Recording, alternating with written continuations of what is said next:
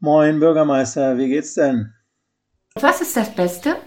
Strahlende Gesichter mit ganz vielen Teilnehmern bei unseren Veranstaltungen im Dorf. Herzlich willkommen zu einem neuen Hörfenster mit Maja Schulze nach der Sommerpause. Ich hoffe, alle hatten eine fröhliche und wunderbare Sommer- und Ferienzeit und sind gesund und gut erholt und munter zurück. Im Hörfenster geht es heute weiter mit Bürgermeistern im Gespräch. Heute bin ich bei Jens Husen, Bürgermeister von Darmke. Darmke ist ein Dorf in Schleswig-Holstein im Herzogtum Lauenburg. Jens, danke, dass ich hier sein kann. Ich freue mich sehr. Herzlich willkommen. Dankeschön. Und erzähl doch bitte den Hörern, die Darmka nicht kennen, kurz etwas über euer Dorf und was mich persönlich sehr interessieren würde, über euer Wappen. Okay. Ja, unser Dorf, kleines Dorf mit 156 Einwohnern, man kennt sich untereinander, ist auch sehr vertraut miteinander, man hört sich zu, man äh, akzeptiert auch die unterschiedlichen Menschen, wie sie einfach sind und Leben und Leben lassen gehört letztendlich zusammen. Du fragst nach dem Wappen. Ähm, das Wappen ist eigentlich, zeigt die Geschichte. Die Geschichte von Darmker äh, rührt aus dem Jahr 1377, erste urkundliche Erwähnung. Und äh, das Wappen stellt dar in einem dreigeteilten Wappenbild mit den Farben Gelb und Grün einmal das Eichenlaub für die Eichen hier im Dorf. Mhm. Dann äh, die stilisierten Bauernhäuser in der rechten oberen Ecke mhm. für die bäuerliche Landwirtschaft. Mhm. Und dann, ganz interessant, die Schacksche Lilie. Warum Schacksche Lilie? Die Schacksche Lilie rührt aus dem Gut Basthorst, zu dessen adlig Gericht Darmka schon seit Jahrhunderten gehörte. Und damit haben wir praktisch rundum alles, wo Darmka herstammt, in dem Wappen auch aufgenommen. Der Name Tangomir ist übersetzt Eichenort. Ne? Das heißt, es ah. hat alles mit Eichen zu tun und alles mit Bodenständigkeit zu tun. Und so sind die Menschen hier auch. Bodenständig, aber auch weltoffen. Das ah. ist eine wahnsinnig interessante Konstellation. Ja, stimmt. Äh, bei der es, mit der es richtig Spaß macht, in dieser Konstellation auch mit den Menschen fröhlich zu sein und Spaß zu haben. Ja. Wart ihr mit dem Gut Basthorst verbunden war, oder wart ihr völlig ein unabhängiges Dorf? Unabhängiges Dorf war es ja. aus meiner Kenntnis heraus. Ne? Ja. Aber gehörte immer zu dem Gericht Basthorst. Früher war ja Basthorst der Gerichtsbezirk auch. Und da stammt ah. es her. Ah, interessant, ich mhm. verstehe. Mhm. Vielen Dank. Jens, du bist in Hamburg geboren und in Jenfeld bist du aufgewachsen. Wie bist du denn nach Darmke gekommen und was hast du gearbeitet? Du warst ja nicht immer nur Bürgermeister. Das sind ja drei, vier Fragen, äh, ja. wo man 61 Jahre eines Lebens in Kurzform zusammenfassen soll. Eigentlich ist es ganz einfach. Ich bin bodenständig und stamme hier aus der Region. Das heißt, meine Mutter stammt aus Kudewürde. Ah. Mein erstes Lebensjahr habe ich nach der Geburt in Hamburg in Kudewürde verbracht. Mhm. Danach äh, sind wir auf den Hof meines Vaters nach Jenfeld gegangen und haben in Jenfeld gewohnt. Da habe ich dann bis zu meinem zehnten Lebensjahr gewohnt. Hm. Durch äh, die wirtschaftliche Entwicklung und bauliche Entwicklung in Jenfeld wurde es interessant, das Grundstück zu veräußern und dort dann in Mönsen das wieder zu kaufen. Das mhm. haben meine Eltern getan mhm. und ich bin in Mönsen gelandet und habe dann meine Jugend in Mönsen verbracht. Mhm. Bin in Kudewörde zur Schule gegangen, da wo meine Mutter ursprünglich aus dem Ort herstammt. Bin dann äh, in der im Konfirmandenunterricht in Bastos in der Kirche gewesen, habe dadurch die, die äh, Verbindung zur Kirche mhm. gehabt und bin also bodenständig in der ganzen Region. Deine Eltern, was haben die, waren die Landwirte? Mein Vater war ursprünglich Verkäufer, mhm. hat dann aber an der Landwirtschaft viel Freude gehabt und hat äh, erst in Jenfeld ein bisschen Landwirtschaft gemacht und hat dann später äh, als Verkaufsfahrer gearbeitet. Ne? Ach so, ja. Ne? Weil Landwirtschaft hat sich ja im Laufe der letzten Jahrzehnte so massiv gewandelt, das kennt man nicht wieder. Also bäuerliche Landwirtschaft war früher mal und heute ist es industrielle Landwirtschaft. Ist ja. einfach so. Ja. Und auch von den Größenordnungen. Ja. Äh, was mir auch nicht zu bemängeln ist. Jeder muss leben am Ende. Ja, ja ne? das stimmt. Mhm. Und was hast du gemacht dann? Ja, ähm, als ich dann irgendwann die Schulzeit beendet habe, hieß es dann ja, was machst du denn wohl? Ich wollte eigentlich weiter zur Schule gehen, wollte mich noch schlauer machen lassen, aber die Schulen wollten mich nicht haben. ähm, verstehe ich gar nicht. Nee, verstehe ich auch nicht. Also heute verstehe ich es nicht mehr. Ich habe dann ähm, getreu dem Spruch, wer nichts hat und wer nichts kann, geht zur Post und Eisenbahn, ein, eine Ausbildung bei der Deutschen Bundespost gemacht als mhm. Postjungbote. Postjungboten sind die Leute, die, äh, sage ich mal, später Briefträger werden. Ja.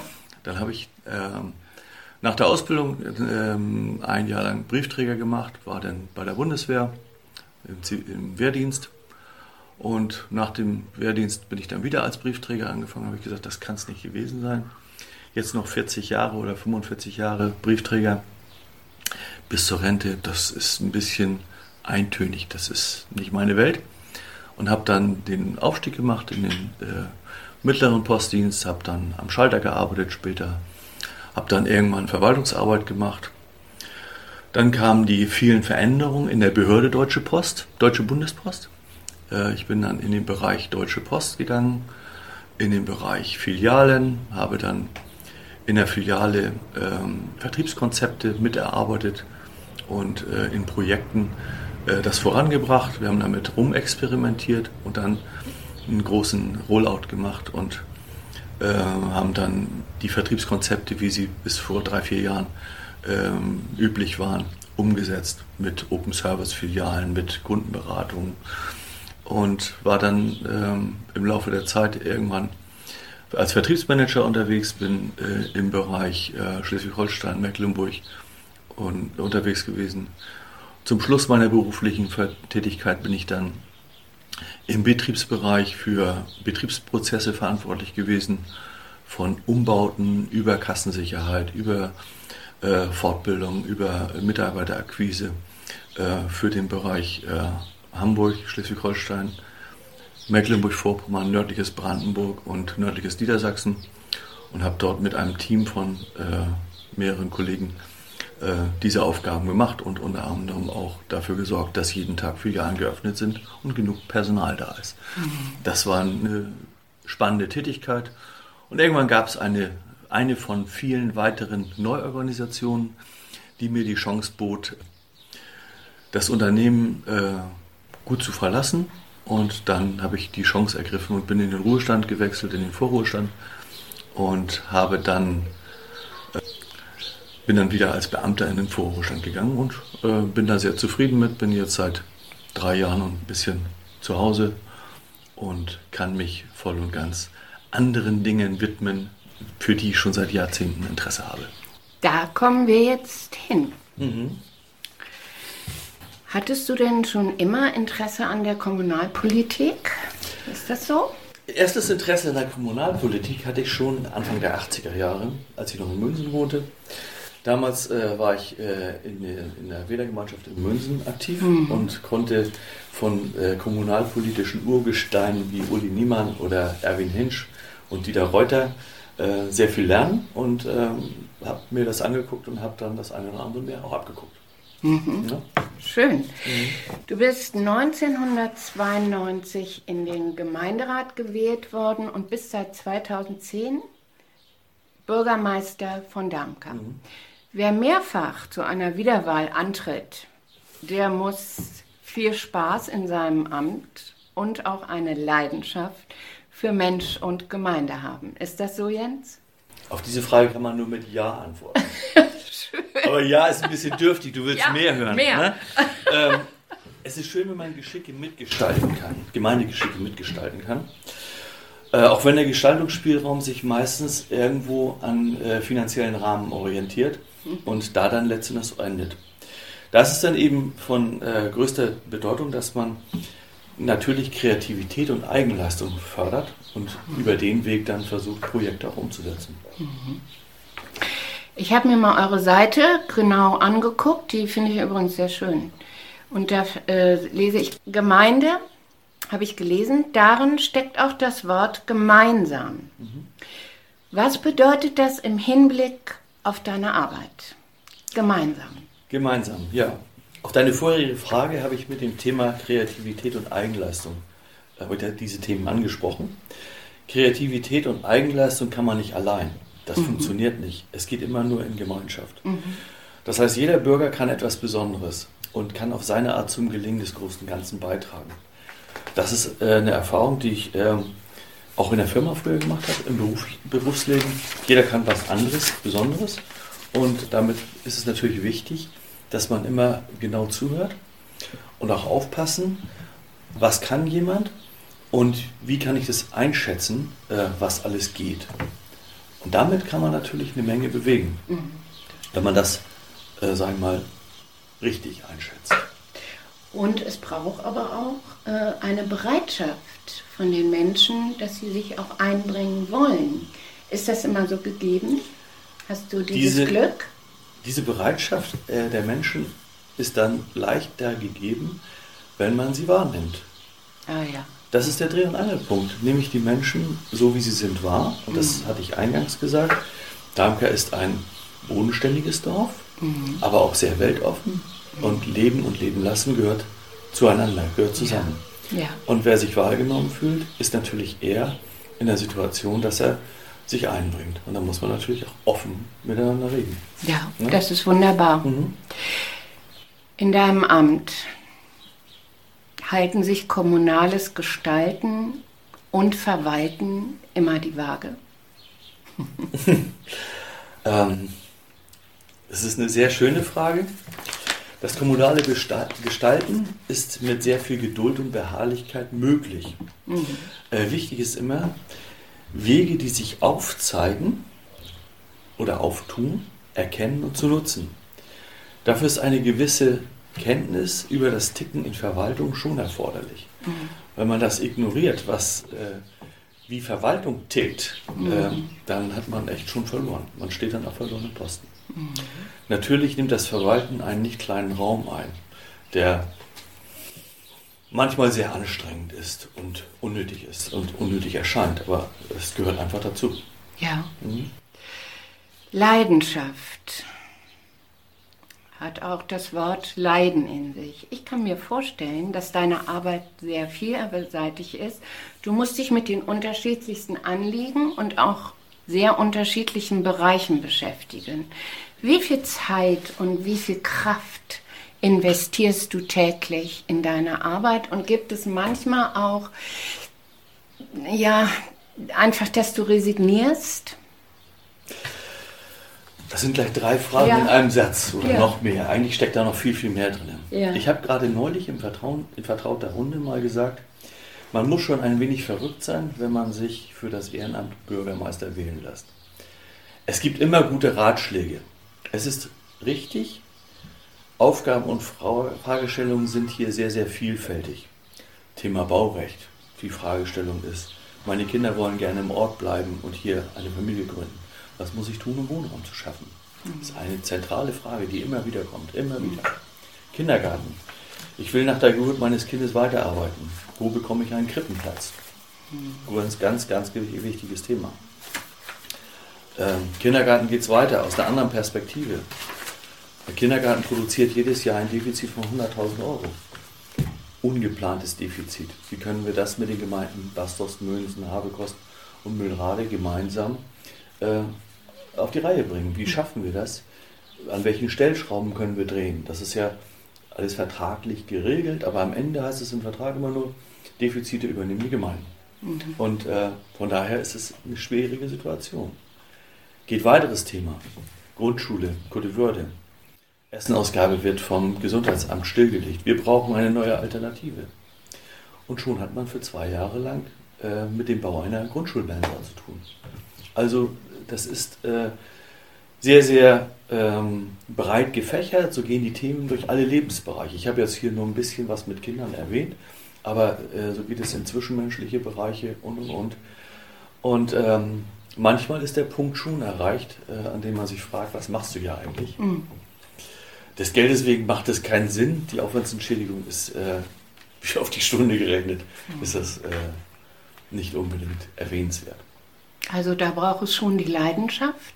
Und was ich höre ist, dass du natürlich durch deine Arbeit, wo du Projekte auch geleitet hast und Menschen geführt hast, das kann ja auch unglaublich hilfreich sein für das, was du jetzt machst. Das ist durchaus ja. eine gute Voraussetzung.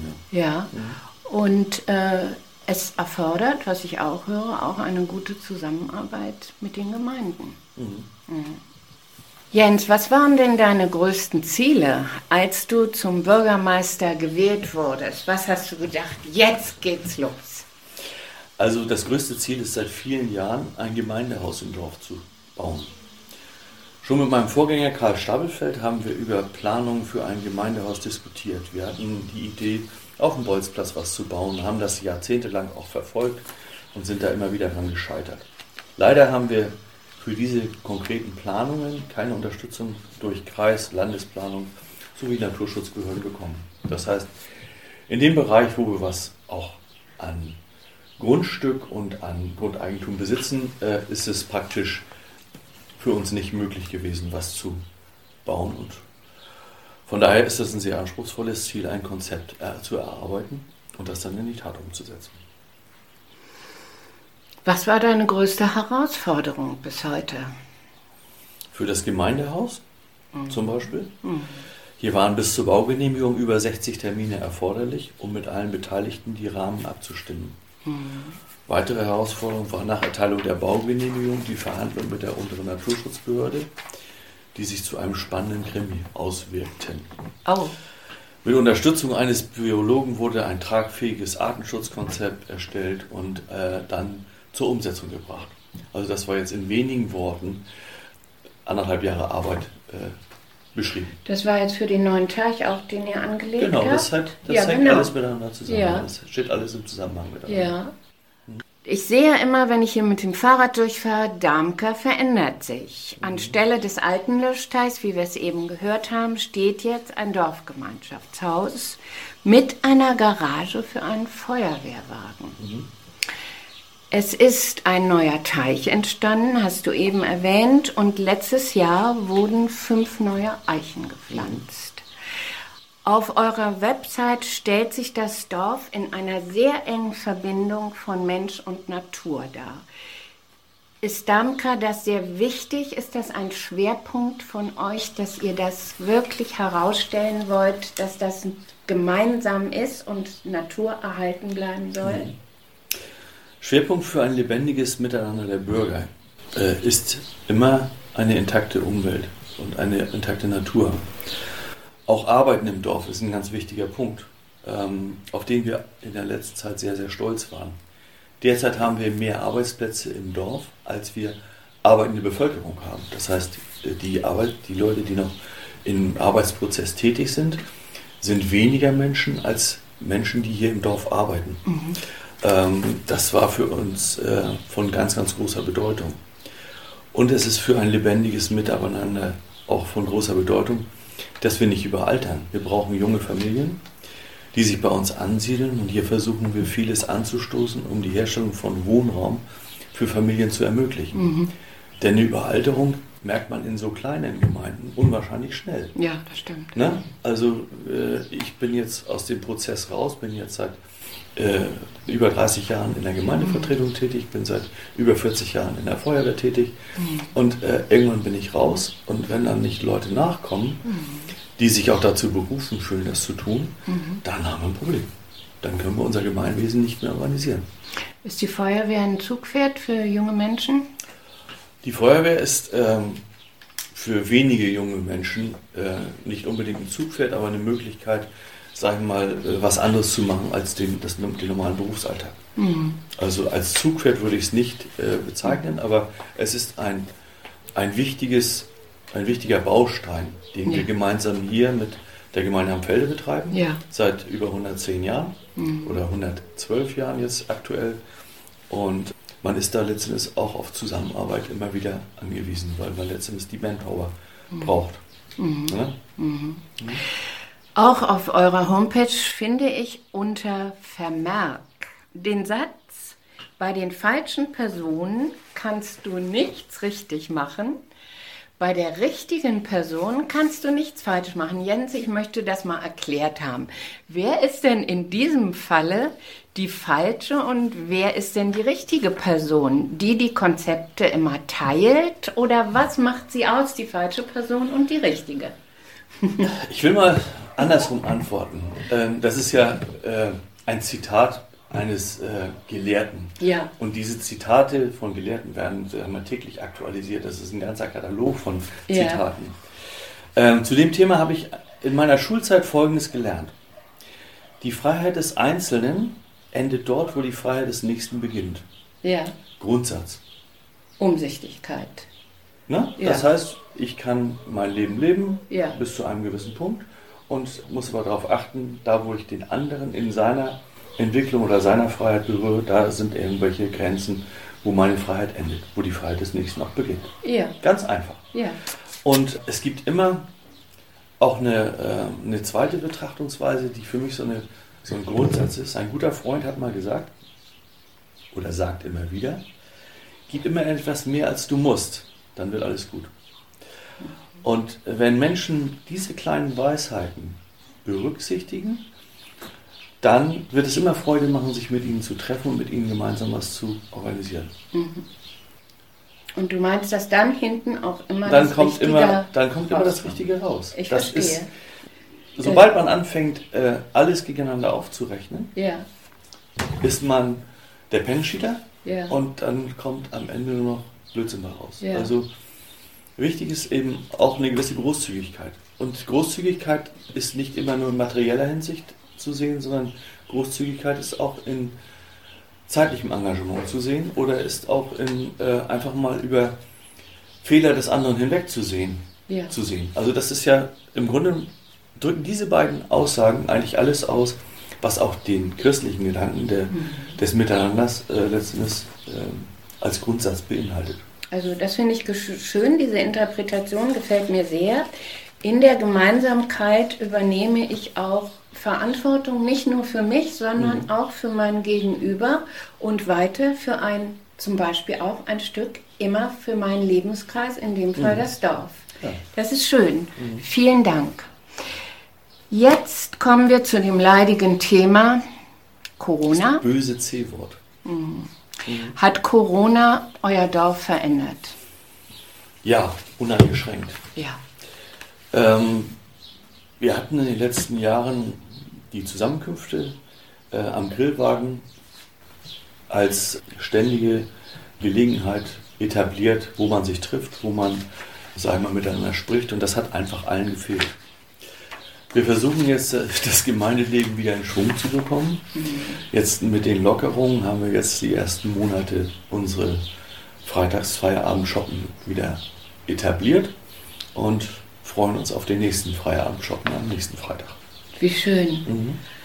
Wir kommen langsam zum Schluss. Zum Schluss gibt es immer drei kurze Fragen und bitte ganz spontane, kurze Antworten. Die erste Frage ist, welchen Satz kannst du nicht mehr hören?